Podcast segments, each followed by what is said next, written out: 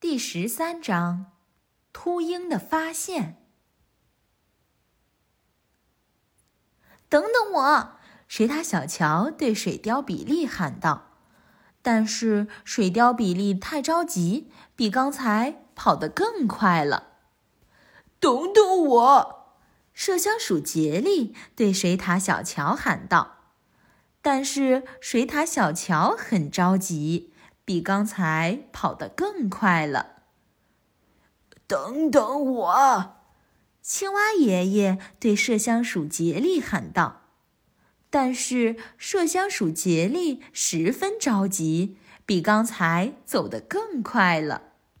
等等我！斑点龟对青蛙爷爷喊道。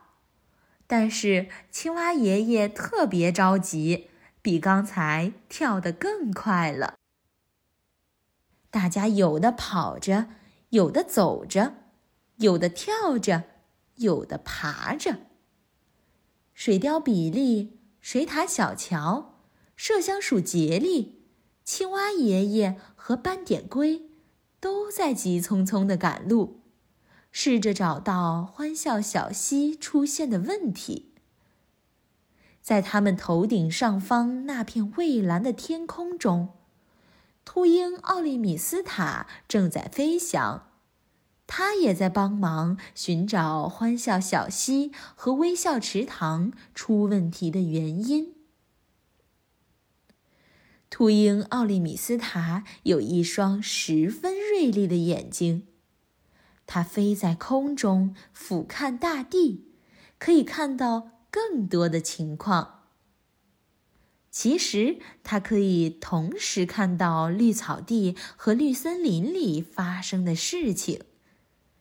它的翅膀又宽又大，可以在空中任意翱翔。现在，它正看着地面。它发现水貂比利是个自私的家伙，因为他不肯等水獭小乔。水獭小乔是个自私的家伙，因为他不等麝香鼠杰利。麝香鼠杰利是个自私的家伙，因为他不等青蛙爷爷。青蛙爷爷呢，也是个自私的家伙，因为他不等斑点龟。啊，我应该快点找到问题出在哪里，然后告诉龟兄弟。这样就能帮他节省很多力气了。如果龟兄弟先把问题找出来，也就能让水貂兄弟省不少力气。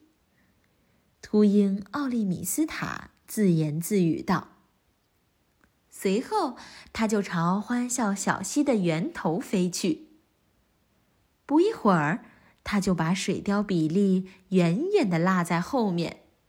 就像水貂比利把斑点龟远远的落在后面一样，双翅总比双腿速度快。不管为了哪种目的而比赛，尽管双翅速度加倍快，也是为了帮忙找出问题所在。秃鹰奥利米斯塔最先发现是什么让欢笑小溪不欢笑，让微笑池塘不再微笑的。但是他感到太意外，都忘记飞回去告诉斑点龟了。他太吃惊，不停地眨着眼睛，确定自己不是在做梦，把其他一切事情都忘记了。它在空中不停地盘旋，望着绿森林里的树木，一个劲儿地自言自语：“你见过吗？不，啊，从来没有。你见过吗？不，啊，从来没有。”